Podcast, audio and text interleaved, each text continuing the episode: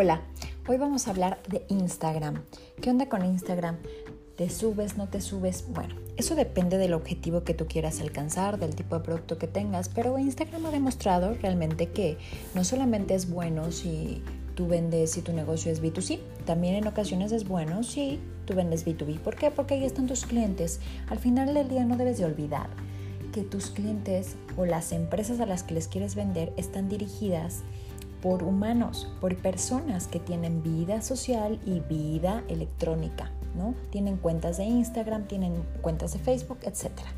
Pero en Instagram hay cinco cosas que hoy quiero contarte que te van a ayudar mucho a la hora de hacer tu estrategia digital y de aprovecharla sobre todo.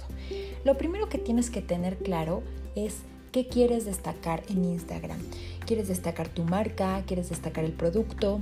el tamaño de los productos, el uso de los productos, el servicio que das, si es que brindas servicios, sabores, etcétera. Tienes que tener muy claro qué es lo que quieres destacar. Al final del día Instagram se vuelve en muchos casos una vitrina virtual donde tú puedes poner fotografías de tus productos, este, si son, ahora sí que es sobre todo comida, se tiene que ver antojable, ¿no? Pero no siempre pues vendes eso, a veces vendes servicios y es importante tener contenido interesante.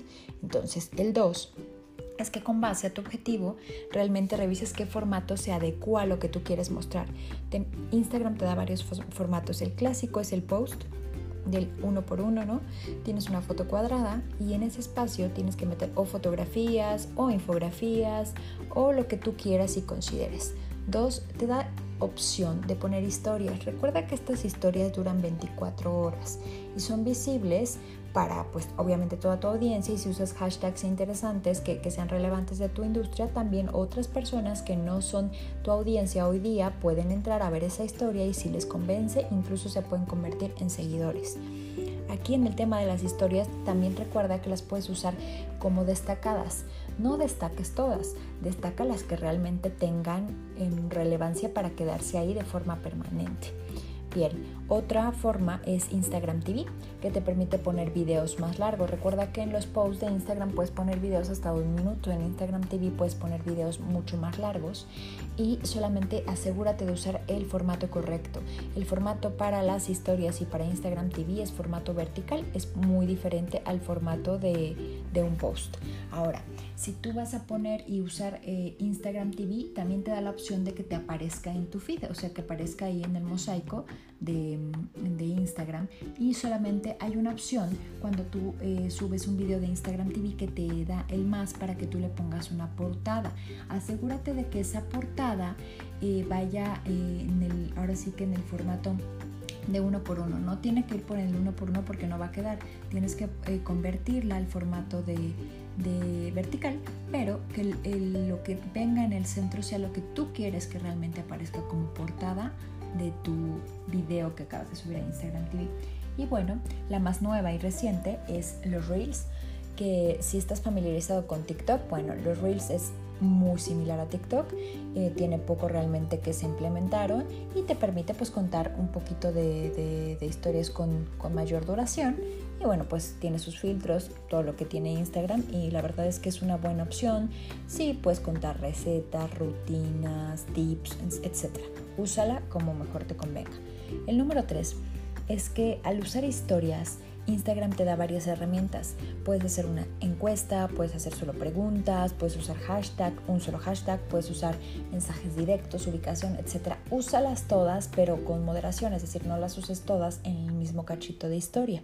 Ve revisando cuál te funciona más. Las preguntas y las encuestas siempre son buenas para tener a tu audiencia enganchada contigo, porque a quien no le gusta sentir que está contestando bien y le gusta cuando aparece una respuesta correcta. Es decir, lo hiciste bien, a todo el mundo nos gusta.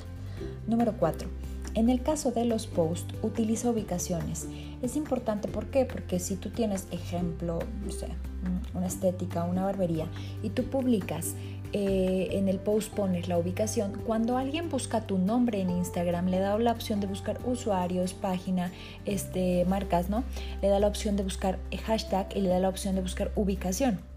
Entonces, no evidentemente tienes que invitar a tus usuarios, a los que van a utilizar tus servicios, a que en sus publicaciones pongan la ubicación de dónde están, ¿para qué? Para que haya más contenido de tu negocio en Instagram. Pero tú también puedes hacerlo. Entonces, si vas a hacer un post, siempre pon la ubicación de tu negocio, porque eso es bueno y te va ayudando a tener más contenido y qué mejor que el contenido que tú quieras que aparezca en tus redes sociales cuando busquen tu ubicación.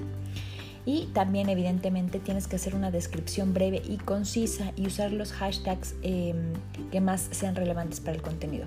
Recuerda que no hay una receta correcta. Está circulando una que pues creo que todos, todos en la industria estamos probando y bueno, tiene sus, sus buenas cosas y pues a veces pega, a veces no de usar ciertos hashtags, eh, que si son chicos, medianos, grandes o llega hashtag, revísala y si te hace sentido, pues úsala, creo que sería un buen combo. Pero nunca pongas hashtags que no tengan nada que ver con tu post porque por querer atraer a la gente, si la gente se engancha o entra por un hashtag del cual ella está interesada y entra a tu página y no tiene nada que ver, pues se va a ir y no va a volver. Entonces ten cuidado con eso. Y el número 5 es evidentemente tienes que publicar contenido de valor para tu audiencia sobre temas que a ellos les interesen. Recuerda que no es lo que te interese, lo que te importa a ti, es lo que a ellos realmente les interesa. Entonces ten cuidado con eso. Y eh, en las preguntas o en los comentarios, si te hacen comentarios o preguntas, realiza contenido respondiendo a esas preguntas. Eso te va a ayudar a tener un contenido muchísimo más aterrizado a lo que quiere tu audiencia. Bueno, pues es todo por el podcast de hoy. Nos escuchamos en el siguiente podcast y recuerda, síguenos en nuestras redes sociales, en Instagram, Facebook, TikTok, en todos lados estamos, YouTube y tendrás consejos de marketing digital y marketing en punto de venta. Cuídate. Bye bye.